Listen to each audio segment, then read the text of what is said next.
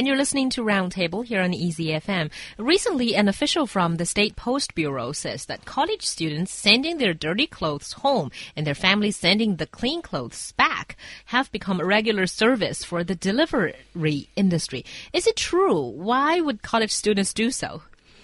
I don't think there is that much truth in it, actually, because I've read some follow up reports. Well, this is all according to reports that um, this is not a regular service, and a lot of um, university students are saying that. Um, this is a rarity. Like I've never seen this before. I've only heard it as an urban lore that in some other university there's some spoiled student who does this that posts dirty laundry to mommy and daddy and you know and gets clean laundry as their, her or his uh, parents post it back. So um, i think but this is something that i'm not actually that surprised to see because first of all it's not that expensive a little bit expensive like 30 yuan to get it back and forth by post.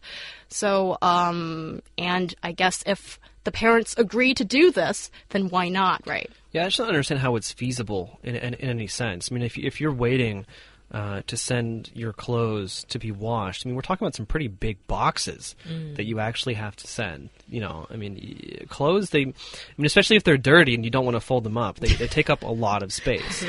right. uh, and so, again, I really don't see how, how feasible it is. And, and, I mean, I guess, I mean, we've kind of talked about this before here on the show, and a lot of people like to point out how, how, lazy uh, some college students in China are. Uh, number one, I'm not so sure if that is if that is the truth.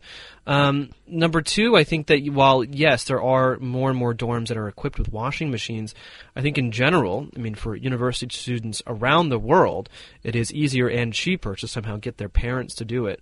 Um, or at least take their dirty laundry home when they visit, rather than doing it uh, while actually on campus. Mm. So you're one of those kids, right? Oh yeah, when I was when I was in university, well, I didn't I didn't send it home, and I didn't I didn't make my parents do it either. But certainly, I mean, I mean, we're talking about um, I mean a process that that could take up to two or three hours of, of washing and drying your clothes uh, at, at, at a dorm, and you have to you know be, basically be wash, watching the machines all the time in case in case someone comes around and steals your clothes. Yeah, that's possible. Right? That's a possibility. And you know, I mean, and that's that's the thing. I mean, I got other stuff to do. I got to go to classes. I gotta I gotta you know go out and I gotta go to the cafeteria and eat lunch and, and all sorts of different things. And so for me, I mean, at least when my parents were living closer, um, every month or so, you know, I'd, I'd, I'd take a visit and I'd bring all the dirty dirty clothes I had accumulated. For the record, I always did my own laundry, and when I was living in dorms, I used the uh, paid machines to well, wash. La-di-da. Yes, la di da. You know, I didn't really pay a lot for it because you know, for these uh, university-provided washing machines, they're pretty cheap to start with. And in the U.S., they're not. They're like anywhere between a buck to a buck 50 mm-hmm.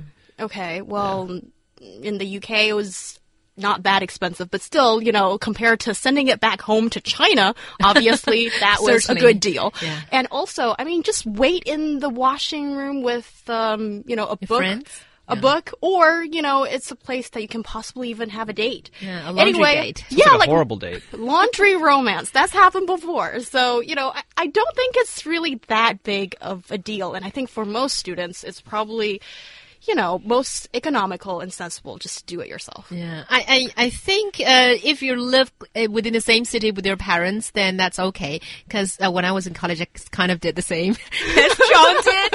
I'm ashamed to admit it. Why? why be ashamed? So. Why does it matter? I mean, really, who cares? Who cares what college what college kids do with their I time guess. and money? They're it doesn't. It does. It doesn't mean anything. It doesn't mean anything. People always like to blow it up and say, "Oh, Chinese kids are lazy. Oh, they're spoiled." I don't think this shows any of that we don't even know if this is actually true. Yeah, but if it is indeed true, if people are sending their dirty homes, you know, a dirty laundry's home uh, with mail, then maybe it's a bit stupid.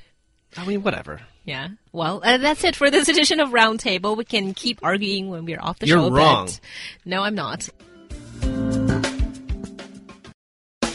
Get a fresh, new perspective on the world on our Roundtable discussion every day from 2 to 3 p.m. only on Easy FM.